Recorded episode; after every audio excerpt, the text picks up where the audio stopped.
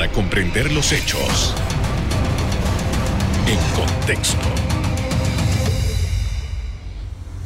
Muy buenas noches, sean todos bienvenidos y ahora para comprender las noticias las ponemos en contexto. En los próximos minutos hablaremos del eventual cambio de la ley de la responsabilidad fiscal ante la situación que ha planteado COVID-19 en las finanzas nacionales. Para ello nos acompaña el ex ministro de Economía y Finanzas, Fernando Aramburu Porras. Buenas noches.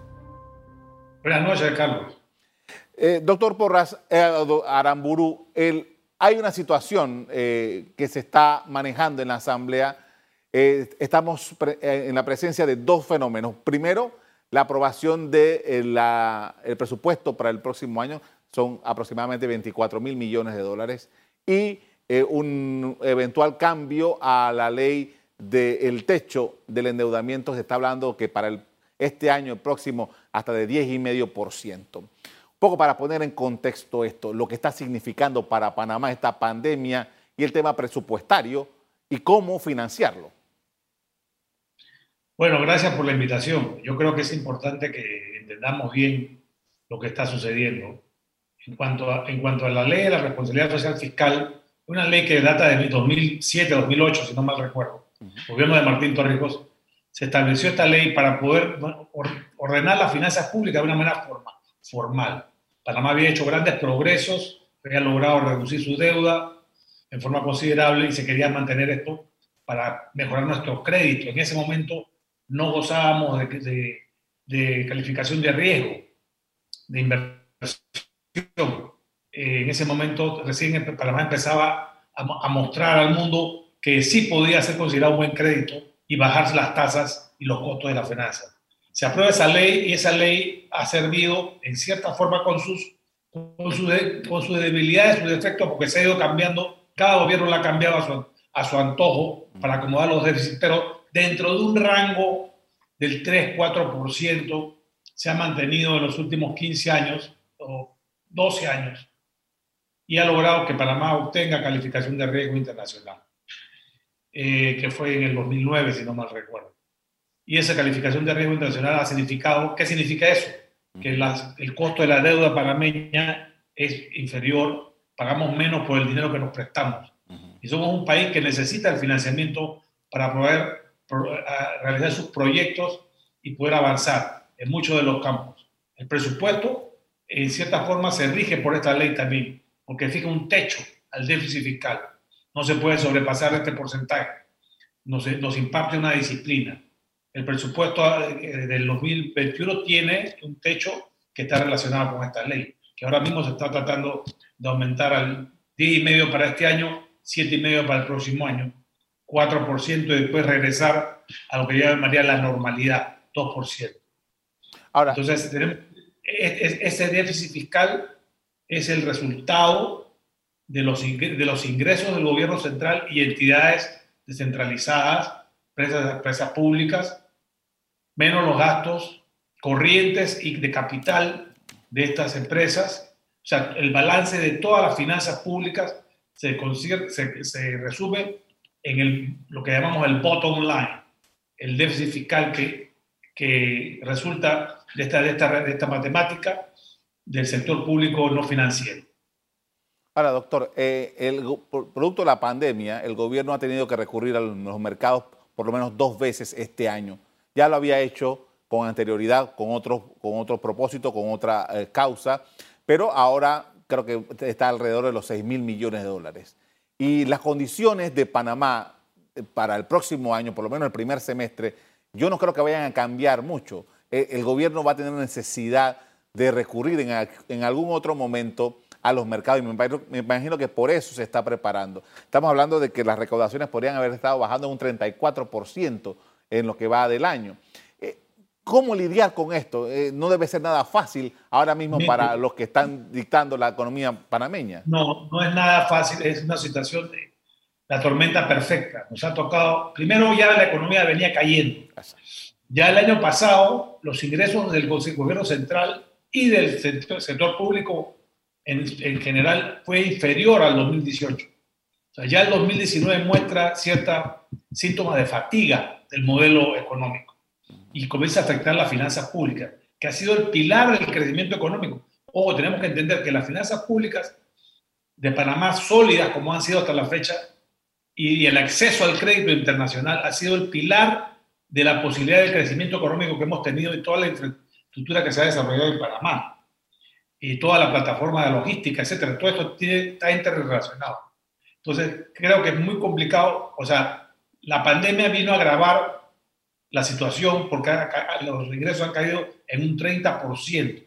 El año pasado habían caído un 5%. Este año que 30% se, se espera este año la caída de los ingresos. Y eso había dos opciones, o ajustar el presupuesto de una manera dramática, cosa que contribuiría a la recesión, o mantener la planilla, financiar el déficit y financiar la caída de los ingresos, que es lo que se ha optado. O sea, el gobierno optó por financiar el déficit fiscal del año, el orden de programado de 2.200, 2.300 millones, más los pagos de amortizaciones de deuda, que era como 1.700 millones, y ahora la caída de los ingresos pues, que llega casi a 1.800 millones. O sea, estamos hablando de 6.000 millones de dólares que el gobierno ha tenido que hacer en dos salidas eh, financiar. Y esto te pone un déficit para el año, no sé si llegará al 10,5, creo que el 10,5 está un poco en la parte alta de, la, de, la, de las posibilidades, pero superará el 8% este año. Y la deuda alcanzará 36 mil millones de dólares o sea, ya estamos en un 60% del PIB. Veníamos, habíamos estado en 73 allá por el 2000 y se venía, se logró bajar hasta el 38%, 37%. Y ahora con esta caída, con este efecto de COVID en los ingresos de la, y en la economía en general, el porcentaje se va a los 60%. ¿Y por qué estos índices son importantes? son importantes porque nos miden, nos miden periódicamente, lo que están midiendo las casas calificadoras, que son como los auditores del sistema, para, nos miden la capacidad de crédito, qué tanta capacidad de crédito tiene el país. Por lo tanto, estos indicadores son muy importantes porque los comparan con otros países que tienen calificación de riesgo. Entonces, si tú te sales, te desvías de, estas, de estos indicadores, te, ponen una, una, luz roja, que es lo que nos han puesto ahorita. Uh nos puso la luz roja de, perspectiva negativa. Con esto, doctor, vamos a hacer una primera pausa eh, para comerciales. Al regreso, continuamos analizando la situación financiera por la cual atraviesa la administración del Estado. Ya volvemos.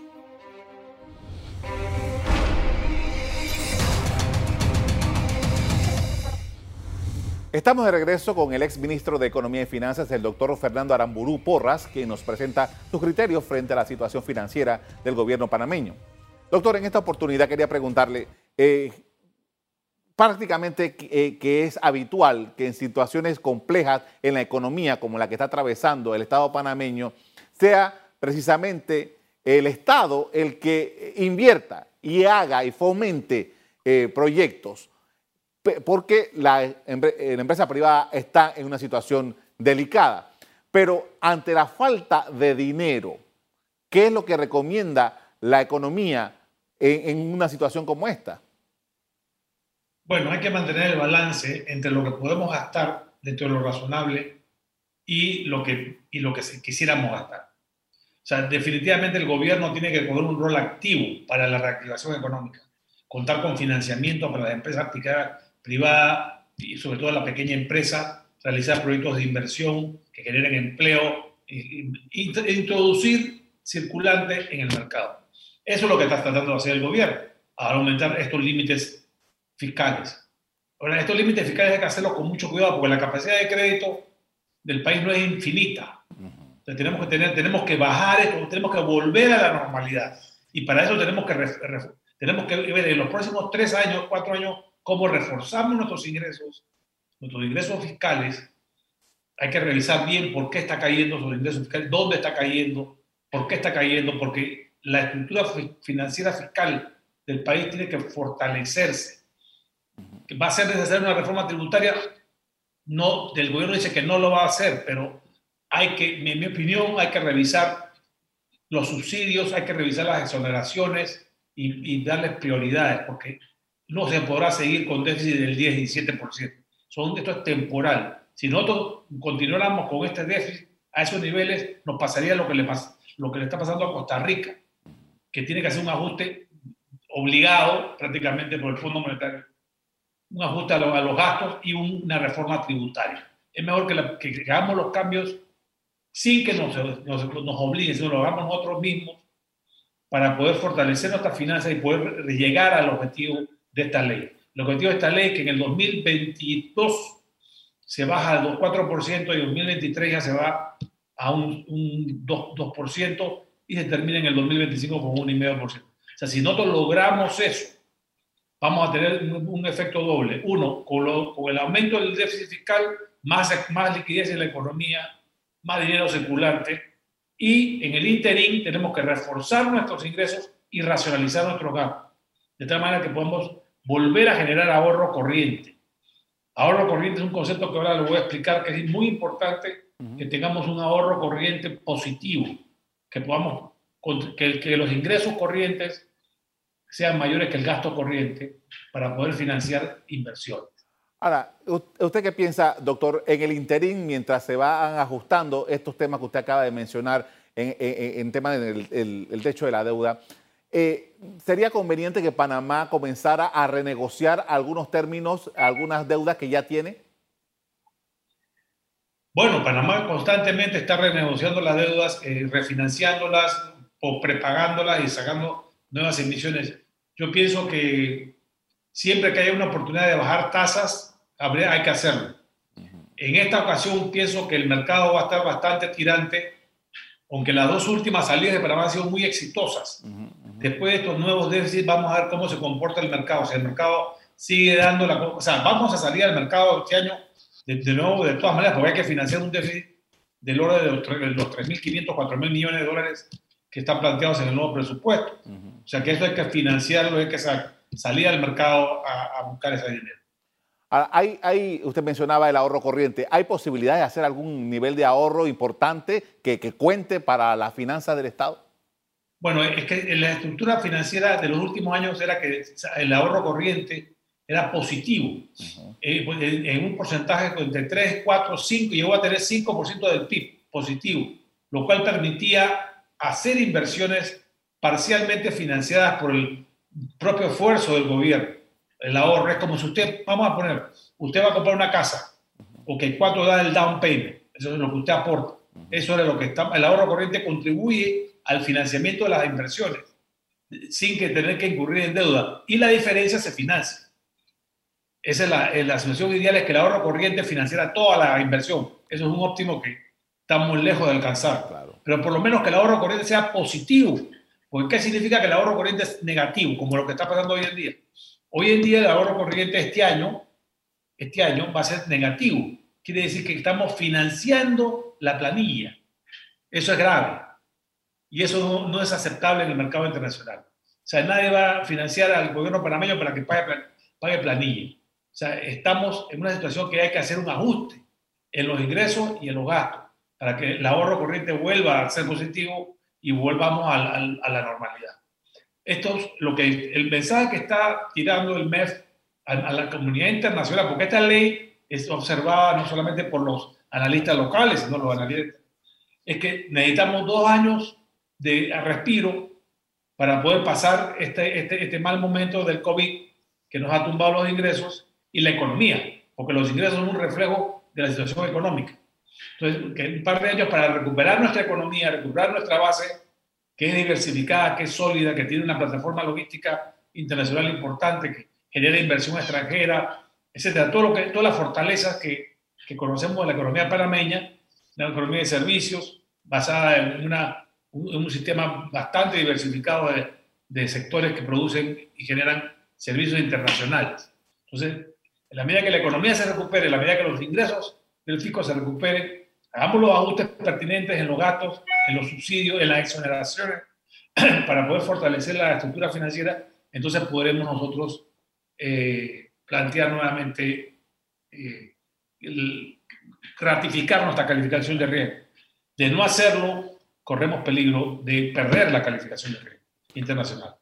Con esto, doctor, vamos a hacer otra pausa para comerciales. Al regreso seguimos conversando sobre las condiciones de la economía panameña y cómo enfrentarla en el corto plazo. Ya volvemos.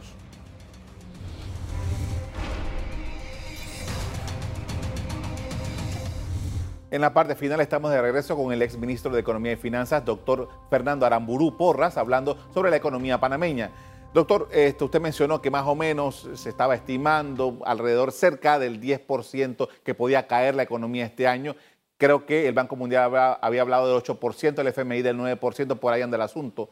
Eh, se había dicho meses atrás que Panamá tenía la posibilidad de salir más rápido que otros países de la condición esta. ¿Cuánto tiempo le puede tomar a Panamá salir de esta situación crítica y poder empezar a andar como nosotros concebimos que debe ser la normalidad? Bueno, esa es una pregunta que, la pregunta del millón de dólares, ¿no? Todo el mundo quisiera saber eso. Pero estimo que la economía panameña debe crecer el próximo año.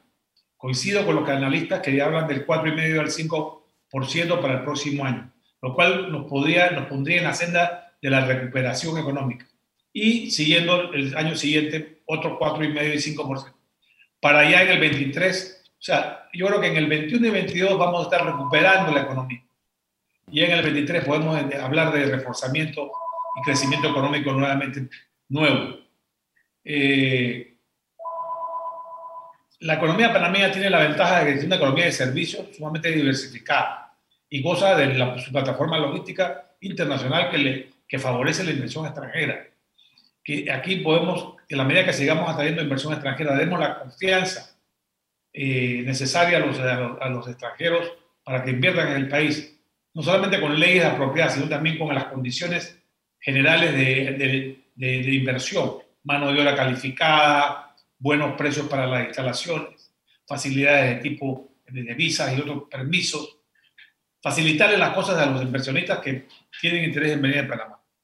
Pienso que nosotros podemos salir en, ese, en esa medida. O sea, dos años nos va a tomar regresar al punto donde estábamos para empezar a crecer nuevamente con, y concentrarnos en los proyectos y no, y no claro, enfocarnos en los problemas que tenemos que resolver como el Seguro Social para, para salir de ese, esa piedra que, que, el zapato que nos está haciendo ruido en el mercado internacional, también eso está haciendo mucho ruido en el mercado internacional, mantener nuestra calificación, hacer un esfuerzo para mantener nuestra calificación de riesgo, para que el dinero que, que necesitemos financiar sea un costo bajo, razonable, como lo es ahora, y también eso sirve para atraer inversiones extranjeras.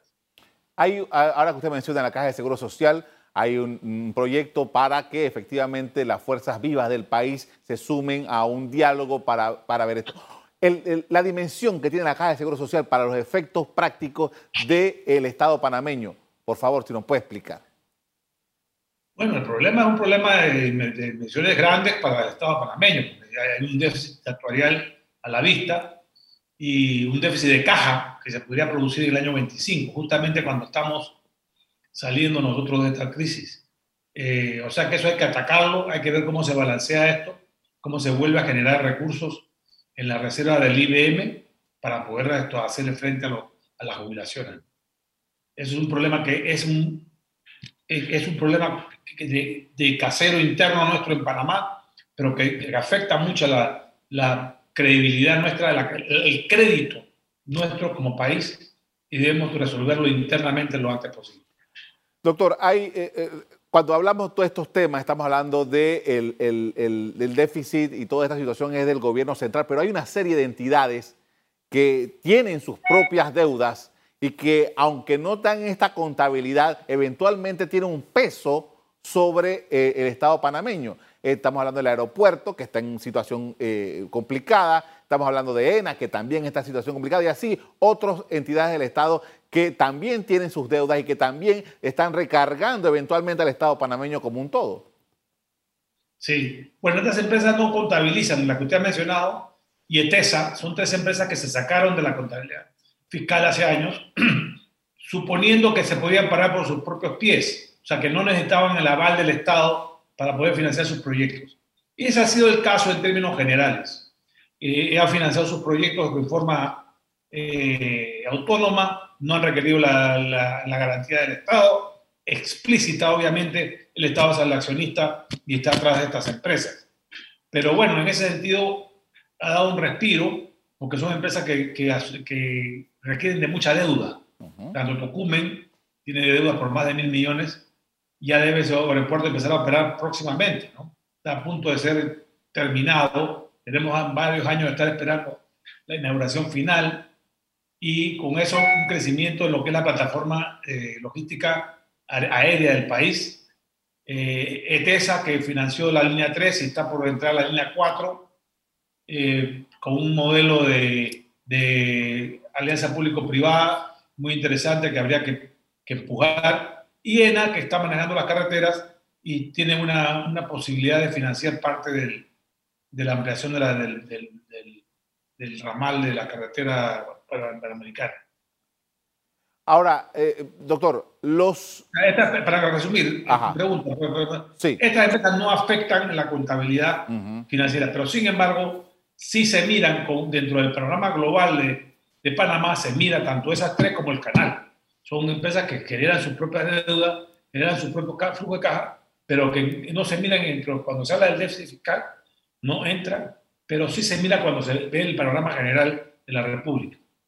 Doctor, usted hace consultorías y justamente las, los, inversionistas, las empresas, las transnacionales, ¿qué están buscando? ¿Qué, ¿Cuál es el, en un momento como este de pandemia mundial, qué están buscando estas empresas, estos inversionistas? Bueno, básicamente los inversionistas buscan primero un país con estabilidad política y económica. Un país que tenga disciplina fiscal. No, no, no, no, no es buen, no es buen eh, síntoma un país con problemas fiscales porque se vislumbra cambios en la tributación, cambios en las reglas del juego. Entonces, eso es muy importante que el país se ve, visualice como un país que tiene estabilidad fiscal, tiene estabilidad política y tiene un ambiente favorable a la inversión privada extranjera, que no hay leyes que discriminen o hay esto. Entonces, ya una vez que esos tres parámetros se, se, pasan, viene ya el análisis de costo-beneficio, lo que es los costos de operar la mano de obra, el costo del capital, el costo de los servicios públicos y sobre todo el ambiente de inversión, el ambiente es favorable para la inversión extranjera. La promoción por parte del Estado es muy importante, el Estado no puede ser pasivo, el Estado tiene que salir a promover el país. Para más hay que promoverlo porque hemos estado sujetos a un ataque persistente de parte de, algunos organismos, yo no digo ni siquiera países, ¿eh? organismos internacionales que sientan a algunos burócratas y han agarrado a Panamá y lo han puesto en todas las listas negras, habidas y por haber, lo cual nos ha dañado nuestro perfil como país. Tenemos que salir a, compensar esa mala reputación que se nos ha querido hacer. ¿Qué tipo de industrias podríamos nosotros aprovechar para, eh, en eso, de tratar de lograr dinero fresco para eh, el país? Bueno, todo lo que sea, todo lo que tiene que ver con la industria logística es, es un primer, lo más donde Panamá es esto potencialmente el más, más, atractivo, porque tenemos el canal de Panamá, tenemos los puertos, tenemos las áreas del canal que están por desarrollarse, todo el, el, área logística que piensa desarrollar el canal de Panamá de más de mil hectáreas para facilitar transbordo de mercadería, manufactura, de valor agregado a mercadería internacional, o sea, darle valor a la mercadería que transita el canal, darle valor agregado de parte de la economía. Este es un primer Después todo lo que es el comercio internacional a través del Tetocumen y su nueva plataforma de carga internacional, también es importante. Todo lo que son servicios financieros internacionales, también es importante. La agroindustria tiene mucho potencial, muchas posibilidades. Panamá es un país que no ha sabido explotar eso a su ventaja, pero tenemos un plan de desarrollo en Chiriquí que, que ofrece posibilidades y otro que se está desarrollando con las provincias centrales es interesante. Entonces, lo que es el turismo, también hay mucho potencial en turismo tanto interno como internacional. O sea, hay una serie de sectores en Panamá que se han venido desarrollando esto, y lo que hace, lo que hace que la economía sea una economía diversificada y fuerte, y que podamos salir de este pequeño hueco en el que nos hemos metido a raíz del COVID relativamente rápido. Le agradezco mucho, doctor Aramburú, por habernos acompañado esta noche con estas reflexiones sobre la economía panameña. Gracias. En la Asamblea Nacional avanza el proyecto de ley que permitirá un aumento en el tope del endeudamiento hasta un 10 por 5% para este año. El año pasado el gobierno panameño aprobó una ley para elevar el tope del déficit al 3.5% del PIB en 2019 y bajarlo al 2% a partir del 2022. Hasta aquí el programa de hoy. A ustedes les doy las gracias por acompañarnos y les recuerdo que si quieren volver a ver este programa, búsquenlo en el VOD de Cable Onda. En locales, Canal Eco. Me despido invitándolos a que continúen disfrutando de nuestra programación. Buenas noches.